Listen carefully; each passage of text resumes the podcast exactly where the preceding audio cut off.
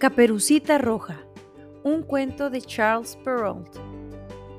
Había una vez una niña muy linda que vivía en el bosque con su mamá, que le había hecho una capa roja para protegerse del frío y del viento. A la niña le gustaba tanto su capucha que la llevaba a todas horas, por lo que todo el mundo le conocía como Caperucita Roja. Un día, su abuelita que vivía al otro lado del bosque se puso malita y su madre le pidió que le llevase unos pasteles, frutas y miel.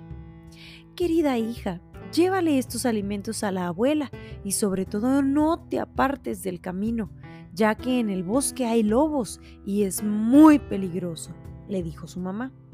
Caperucita recogió la cesta con los pasteles, la fruta y la miel y se puso en camino.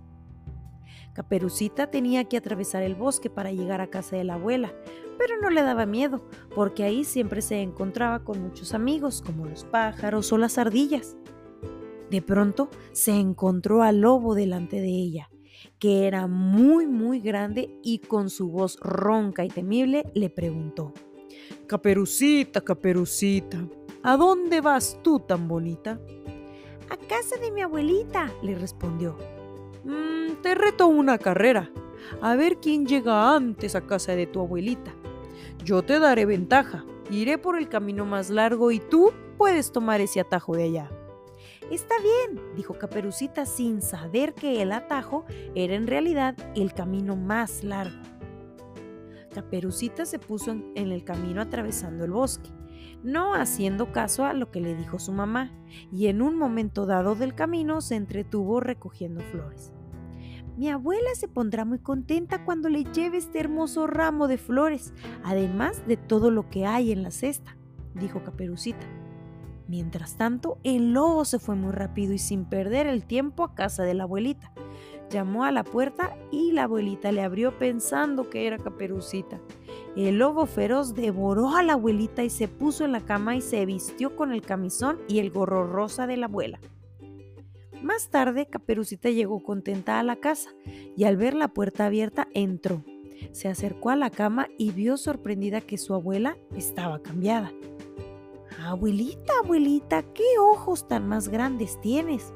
Oh, son para verte mejor, dijo el lobo tratando de imitar la voz de la abuela.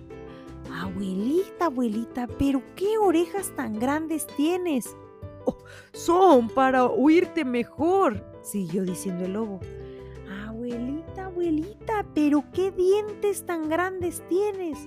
Son para comerte mejor, gritó el lobo abalanzándose sobre Caperucita Roja. Caperucita comenzó a correr por la habitación gritando desesperada. Mientras tanto, un cazador que en ese momento pasaba por ahí escuchó los gritos de Caperucita y fue corriendo en su ayuda. Entró en la casa y vio al lobo tratando de devorarla. El cazador le dio un fuerte golpe en la cabeza al lobo y cayó al suelo desmayado. Sacó a la abuelita que aún estaba viva y castigaron al lobo malvado. Cuando el lobo despertó de su pesado sueño tenía mucha sed y se dirigió a un estanque para beber agua. Pero traía piedras en el morral que pesaban mucho y cayó en el estanque de cabeza y se ahogó. Caperucita y su abuela no sufrieron más que un gran susto y Caperucita había aprendido la lección prometió a su abuelita no apartarse nunca del camino como le había dicho su mamá. Y lo más importante, no hablar con ningún desconocido que se encontrara en el camino.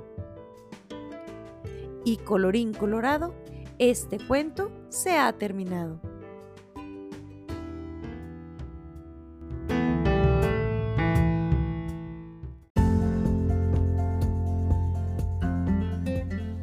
Si te gustó este cuento, déjanos un comentario en esta plataforma o corre a nuestro Instagram, arroba dicotencia, y dinos qué cuento te gustaría escuchar.